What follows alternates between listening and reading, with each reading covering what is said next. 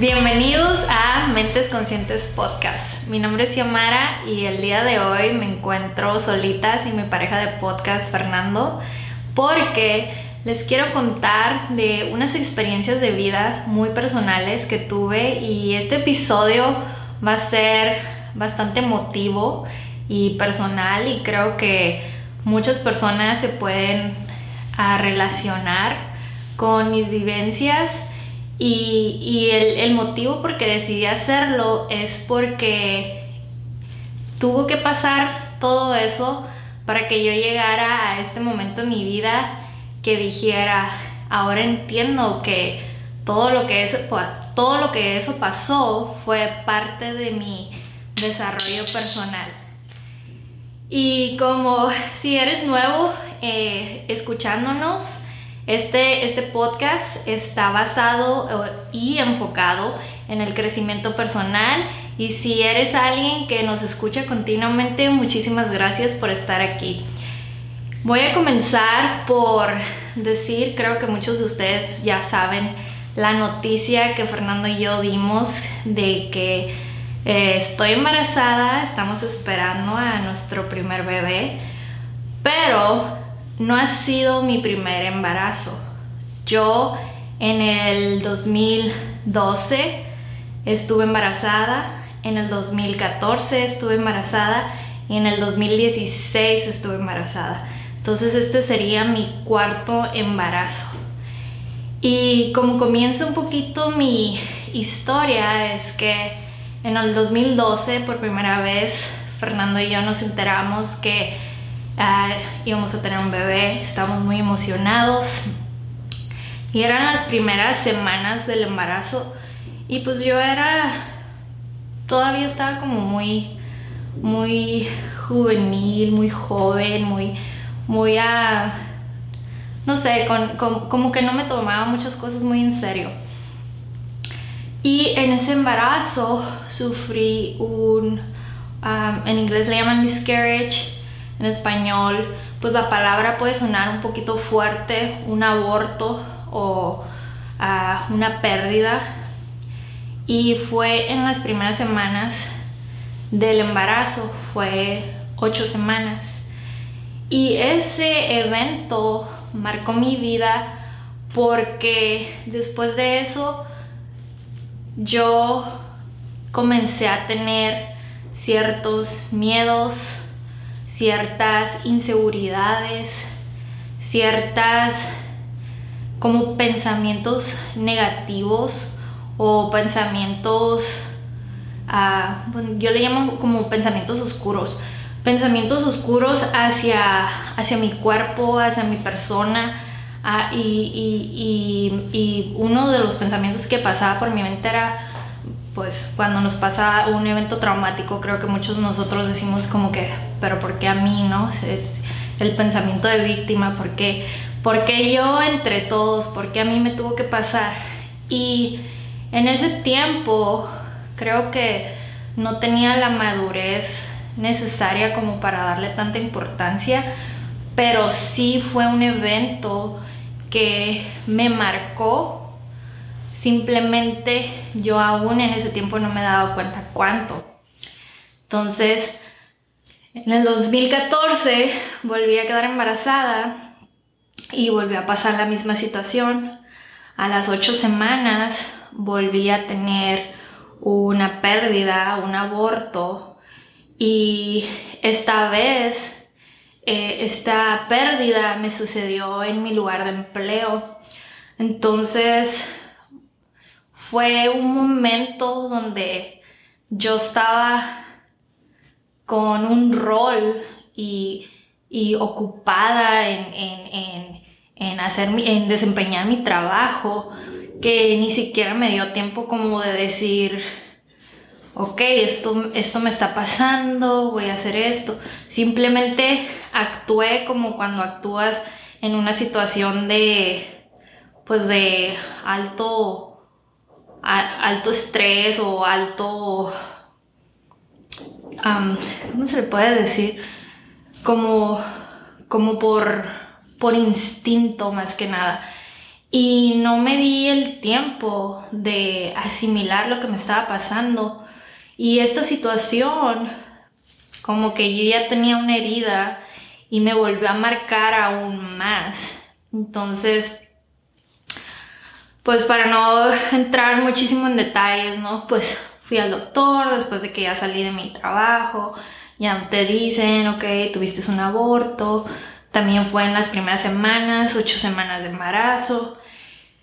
Y te dan, te dan toda la información necesaria, ¿no? Y te dicen que esto es normal, que es común, que esto pasa. Pero hay, algo en mí empezó a cambiar en ese tiempo. Empecé a sentir mucho miedo, empecé a sentir mucha inseguridad y más que nada empecé a culparme o a culpar a mi cuerpo de, que por qué yo no podía eh, hacer lo que estoy diseñada a hacer, ¿no? Como mujer estamos diseñados a poder crear vida. Y me enganché mucho en ese pensamiento de que algo, algo está mal en mí, y más aparte, los doctores que yo tenía en ese momento y los estudios que me hicieron y para ver qué es lo que está pasando, intentar saber cómo, qué está pasando con mi cuerpo, cómo lo podemos ayudar, me, me hacían sentir de que yo era la persona, yo era la, la, la culpable o yo era la responsable de lo que me estaba pasando, de no poder retener o continuar un embarazo. Y todas esas emociones y todas esas opiniones de diferentes personas, de diferentes expertos, me hizo crear un, gran miedo y una gran inseguridad en mí. Y nos volvemos al 2016, donde por tercera vez quedo embarazada. Y esta vez fue un poquito diferente porque logré pasar las ocho semanas, más sin embargo, cuando llegué a mi novena semana de embarazo, este, tuve una pérdida. Y en esa pérdida me tuvieron que hacer un legrado.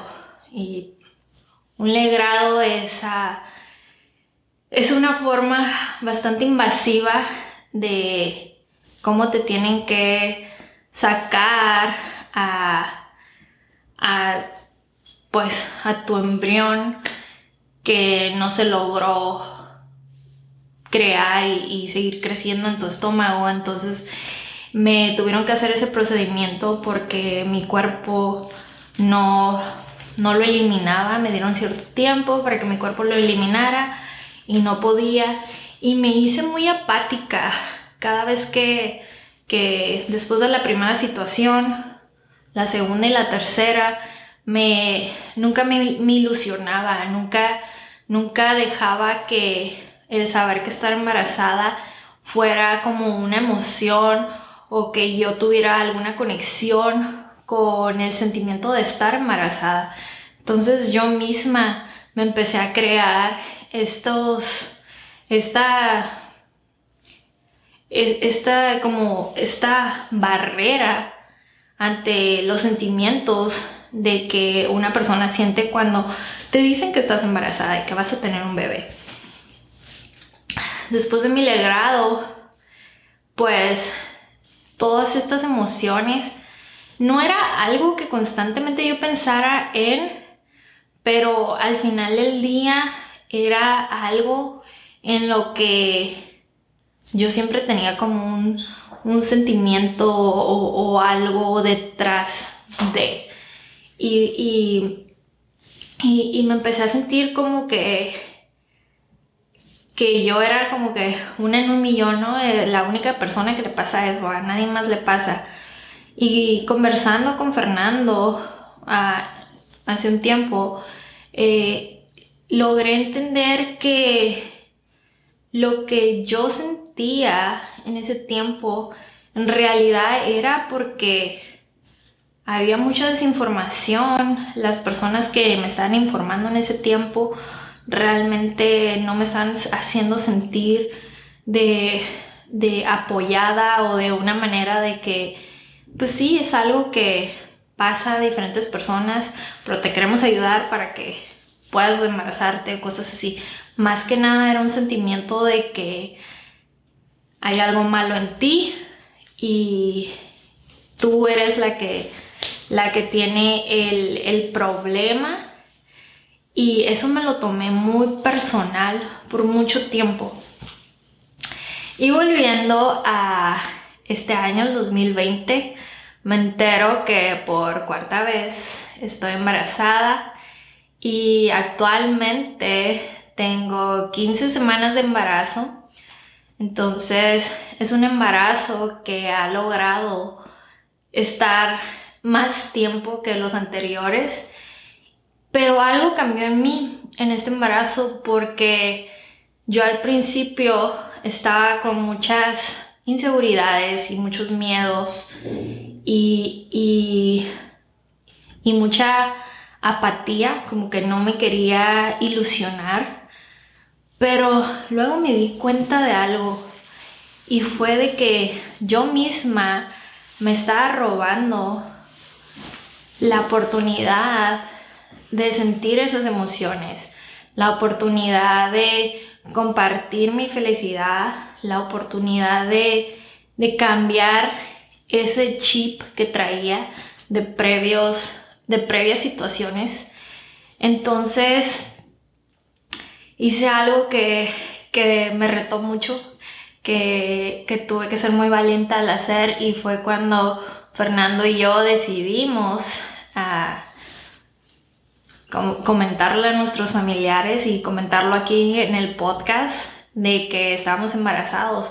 Para mí eso fue algo tan fuerte de hacer porque yo no quería, yo no quería compartirlo. Yo decía, no, hasta que ya casi nazca hay que decirle a las personas. Y, y, este, y con la ayuda de Fernando ah, entendí que no podía dejar que ese miedo me limitara a vivir las experiencias de lo que es un embarazo, de lo que es tener esa emoción y ese sentimiento con, con tu embarazo, con tu pareja, con las personas que te quieren, con las personas de tu alrededor. Y, y para mí contar esto es algo muy vulnerable, pero creo que es algo donde muchas personas se pueden identificar no solamente mujeres, sino también los hombres, porque todos hemos tenido ciertos traumas en nuestras vidas, hemos tenido ciertas situaciones en nuestras vidas que han sido recurrentes y que si no observamos bien se convierten en patrones que continuamos haciendo, limitándonos de poder crecer personalmente, de poder desarrollarnos personalmente y más que nada de decirle al miedo, ¿sabes qué? No, hoy, hoy no te toca, hoy no te voy a hacer caso, hoy no vas a estar presente y hoy no vas a regir en mi vida, hoy no vas a mandar en mi vida. Y el miedo es algo, es un sentimiento que como una sombra, siempre está como cerca de nosotros, ¿no? Siempre está ahí por donde vayamos, lo que hagamos, siempre va a haber ese sentimiento, pero al final del día es nuestra decisión si decidimos hacerle caso a eso o si decidimos tener fe y confianza. Creo que uno de nuestros episodios donde hablamos acerca de la fe me, hizo entender que pues la fe, la fe es algo súper poderoso. Puede ser algo de un contexto religioso o puede ser algo simplemente sencillo que lo apliques en tu vida. Tener fe en que todo va a estar bien, en que si las cosas salen de cierta manera es porque eso es lo que te tocaba vivir o eso es lo que estabas destinado a vivir. Y creo que todos esos abortos y todas esas situaciones que yo viví eh, fueron diseñadas para que yo pudiera aprender esta gran lección de tener fe, de tener la confianza y la certeza de lo que tenga que pasar en este embarazo va a pasar y que yo lo tengo que disfrutar día con día y no estar adelantada en el futuro que, ay, ya que nazca mi bebé y que no, simplemente estar en este momento disfrutándolo, pase lo que pase. Y que también ah, tengo la fe de que muy pronto vamos a conocer a nuestro bebé y lo vamos a tener aquí con nosotros y también para, para que ustedes lo conozcan.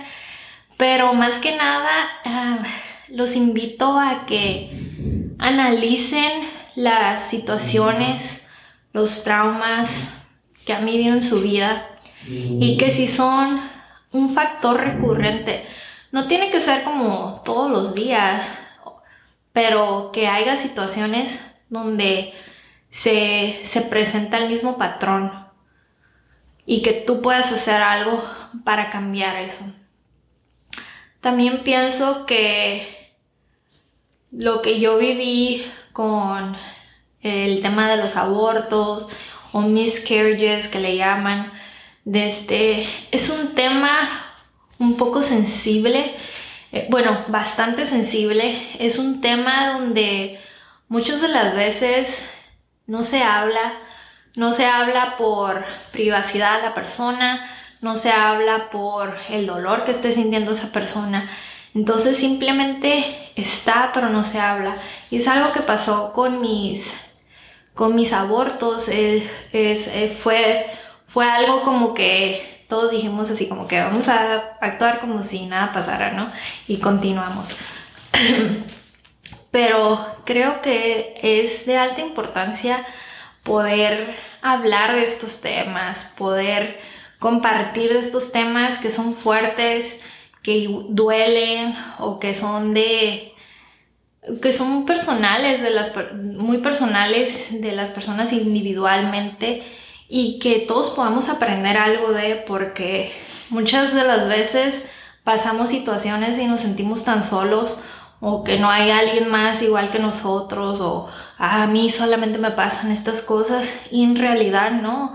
Hay muchas otras personas que pasan por estas situaciones y que tienen la valentía de compartirlo y de esa manera es como sabemos de, estos temas, porque se abrieron a compartir sus historias, a compartir sus situaciones y eso nos hace a todos aprender uno de los otros. Entonces, este episodio no, no, no quise, más bien no quise adentrarme en los detalles de eso, simplemente, más que nada, dejarlos y dejarme a mí misma con, con el resumen, ¿no? De todo esto que yo pasé, ahora ya entiendo la lección, ahora ya comprendo qué es lo que yo tenía que, ver en ese tiempo o, o que vivir en ese tiempo que hoy me he dado cuenta de lo que, lo que significaba estar pasando por esas situaciones cuando en ese momento pues era bastante feo o desagradable estar pasando por esa situación. Entonces los invito otra vez a que analicen las situaciones en su vida, los traumas en su vida, analicen qué está recurrente, qué es, qué es lo que pueden hacer, qué es lo que pueden cambiar, si es su pensamiento, si es algún patrón que hacen que, no, no te está llevando a ningún lugar de crecimiento. Eh, el crecimiento muchas de las veces tienes que pasar por algo duro para entenderlo y crecer. Entonces tienes que tener mucha valentía para tomar ese siguiente paso y también los quiero dejar con el concepto de que hay traumas y situaciones que uno solo no puede pasar. Hay, hay situaciones y traumas donde se necesita la ayuda de algún profesional y es importante que, que aceptemos y nos dejemos ayudar, perdón, por otras personas. Es muy importante que, que entendamos ese concepto de cuando nosotros estamos listos para ayudarnos a nosotros mismos o cuando nosotros necesitamos esa ayuda extra de alguien más. Espero que este episodio les haya gustado, espero que se identifiquen con algo de este episodio, espero que, que hayan aprendido algo, que hayan sentido algo o que, o que si no, eh, sea, sea un episodio que puedes compartir con alguien que sabes que, que estuvo en esa situación o que está pasando por una situación similar o que se puede identificar con este episodio.